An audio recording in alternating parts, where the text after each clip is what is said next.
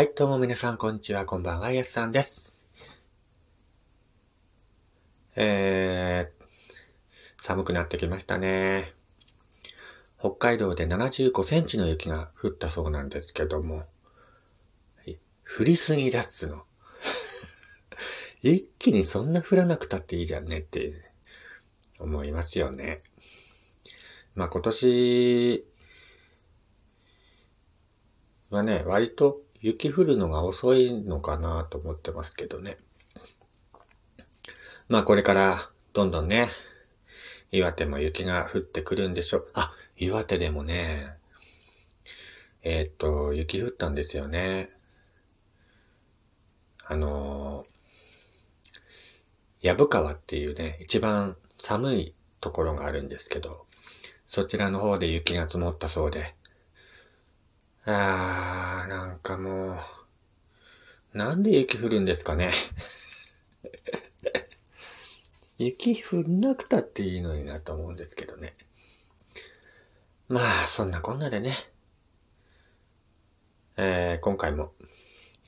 やすさんのゆるとラジオ、よろしくお願いいたします。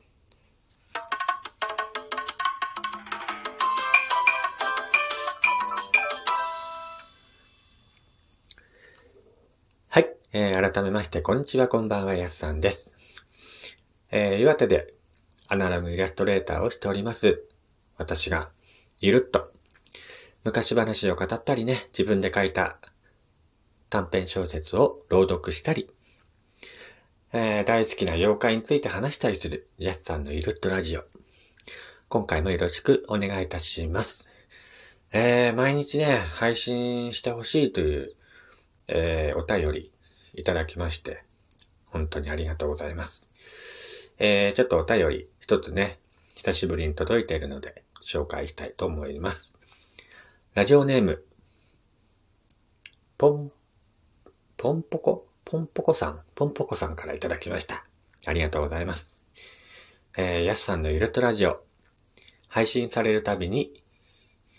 楽しく聞かせています。えー、ぜひね、毎日配信してほしいなと思っているんですけども、難しいでしょうか？というね、お便りいただきました。ありがとうございます。えー、毎日ね、配信したいんですけどね、なかなか、時間が取れなくて、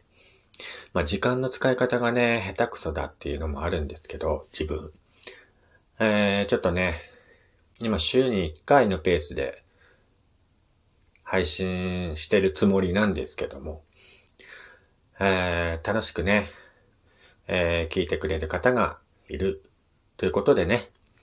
えー、時間がある限り、毎日配信して、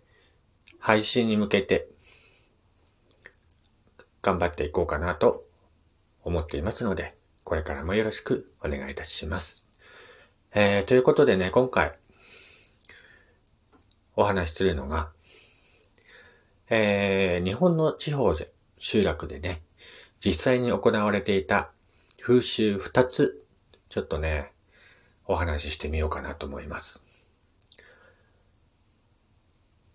まあ、日本の、日本、狭し、広しと言ってね、えー、意外とね、日本も狭いようで広いので、地方によってはね、いろんな風習があるかと思います。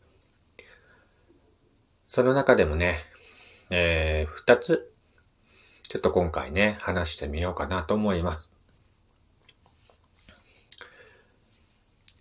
一つ目、おじろくおばさという風習、ご存知でしょうか？えー、日本の20世紀まで存在していたおじろくおばさという風習なんですけども、長男以外の人間は死ぬまで奴隷のごとく働かされるという風習なんですけども。えー、日本にはね、まあ山林が非常に多く、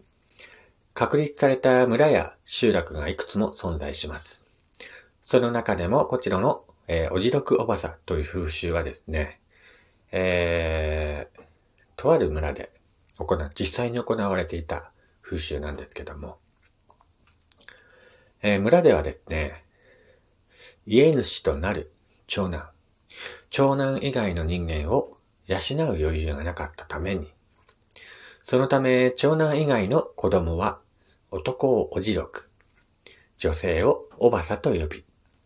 その長男のために無償で働かされ続けた。ということでね、えー、現代では考えられない風習が実際に行われていました。もちろんこちらのおじどくおばさと呼ばれる、呼ばれた人はですね、えー、おいっ子やめいっ子からもね、ひどく扱われていまして、えー、現代の日本社会ではね、考えられないほど差別を受けていまして、ほとんどのおじろくおばさという呼ばれていた人は、他者と交流することなく一生を終えたというね、えー、そんなね、大昔の奴隷的風習がね、つい最近の20世紀まで残っていたっていうんですからね。これはすごい風習ですよね。まあ、今はね、ネットとかインターネットとかでね、まあ簡単にいろんな地方の人と交流が持てる時代になってるんですけども、やっぱりネットとか、ふあの携帯電話とかがね、ない時代っていうのはね、やっぱり、なんつうのかな。山奥の村とか集落っていうのは、他のね、地域とは交流がないので、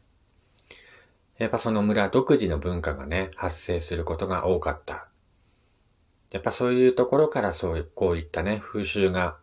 生まれたんじゃないかなと思います。いやー、それにしてもね、なんか、これもね、なんとも言えない気持ちですよね。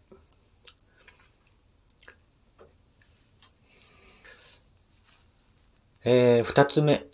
二つ目の風習はですね、まあ、今でも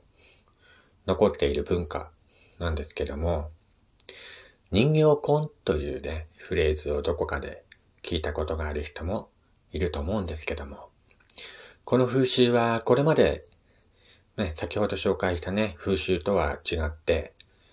まあ、とてもね、悲しい風習というか文化なんですけども、えー、人形婚っ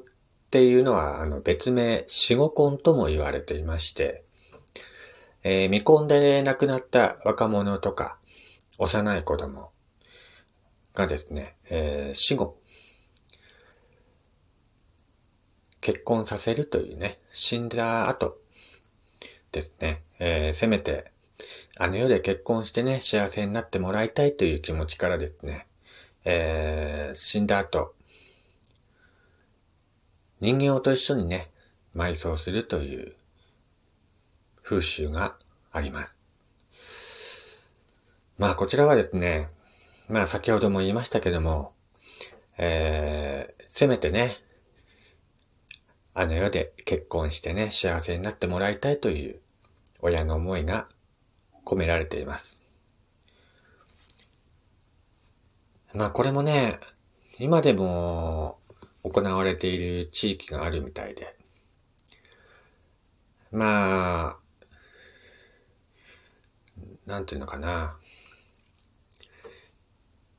その、若い年齢で亡くなった人とか、生まれてすぐ亡くなった、まあ、赤ん坊とかね。そういった子供たちのためにせめてね、えー、あの世では結婚して幸せになってもらいたいという思いから、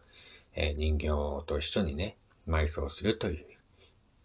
まあ、文化というか風習というか、そういうのがね、え、今でも行われている地域があるみたいです。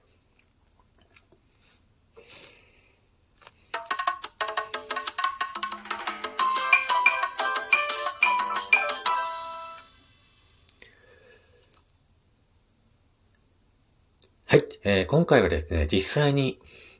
日本で行われていた、行われている現在も行われている、